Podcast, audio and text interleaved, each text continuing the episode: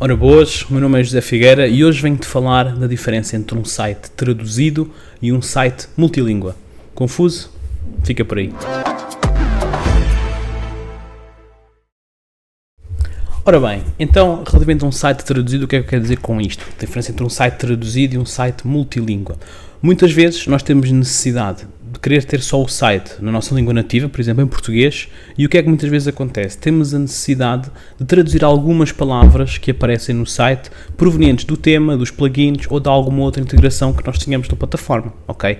E neste sentido eu falo aqui de sites traduzidos, em que o nosso site só tem uma língua, é só desenvolvido numa língua e nós vamos ter a necessidade de traduzir pequenas palavras, pequenas frases que aparecem ao longo do, do, do, site, ao longo das páginas do site, que são nativas de outras funcionalidades, nomeadamente do tema, plugins, aquilo que seja, ok? Para esse tipo de situações, em que eu só quero ter o site na, na, na minha língua uh, e preciso de traduzir somente palavras que aparecem, basta-me usar um plugin de tradução. Um exemplo que nós costumamos usar muito regularmente é o Loco Translate, ok? Vou deixar depois aqui o link na descrição. O Loco Translate é um plugin muito interessante que nos permite indexar todos os cheiros de língua do, do, do, dos nossos temas, dos nossos plugins e permite-nos ir fazer a substituição, a tradução termo a termo de cada um deles, ok? Desta forma, quando nós abrimos o site está todo em português, e ele vai à procura no tema das palavras que têm que ser traduzidas e vai aplicar a tradução que nós colocamos, ok? Este é um exemplo de um site traduzido, com traduções, ok?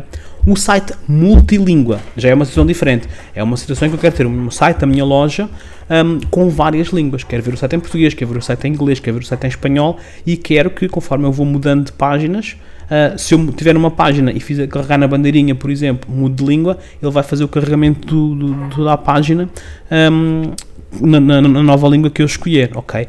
Neste caso em particular, estamos a falar já de um site multilingue. E nós, nestes, nestas situações, recomendamos e utilizamos já há bastantes anos um plugin que é o WPML. Okay? Há outras soluções no mercado, já experimentámos imensas. Estou a por exemplo, do, do, do, do que eu Translate, do Lingotech, por exemplo. Há outros plugins que, sem dúvida, também têm as suas valências. Nós já estamos a trabalhar, a trabalhar com o WPML há muitos anos. Uh, é, é, um plugin que é pago, ok? Mas é extremamente robusto e realmente conseguimos, com este plugin, traduzir tudo, praticamente tudo, no, no website, ok? Uh, tem uma interface muito, muito robusta, é algo pesado, é verdade, é, é um, realmente um plugin que precisa de ser afinado, precisa de ser trabalhado por forma um, a, não, a não trazer lentidão ao site. Isto pode acontecer se eu tiver, por exemplo, 3, 4, 5 N línguas no meu site. Quantas mais línguas eu tiver, obviamente que vamos ter aqui de ter cuidados de afinação da plataforma, quer ao nível de cache, quer ao nível de outras otimizações que possam ser feitas, para que o WPML funcione de forma um, estável e não causa aqui entropia na navegação das páginas, ok? Mas é sem dúvida um plugin que nós não dispensamos uh, quando estamos a trabalhar com um site em multilíngua, ok? Alguma questão, alguma dúvida, tenhas ficado confuso? Algum outro tema que gostasses de ver uh, aqui discutido no, no, no, canal, fica à vontade para partilhar connosco, fica à vontade para deixar o teu comentário, subscreve o canal, esperamos por ti. Um abraço e até já.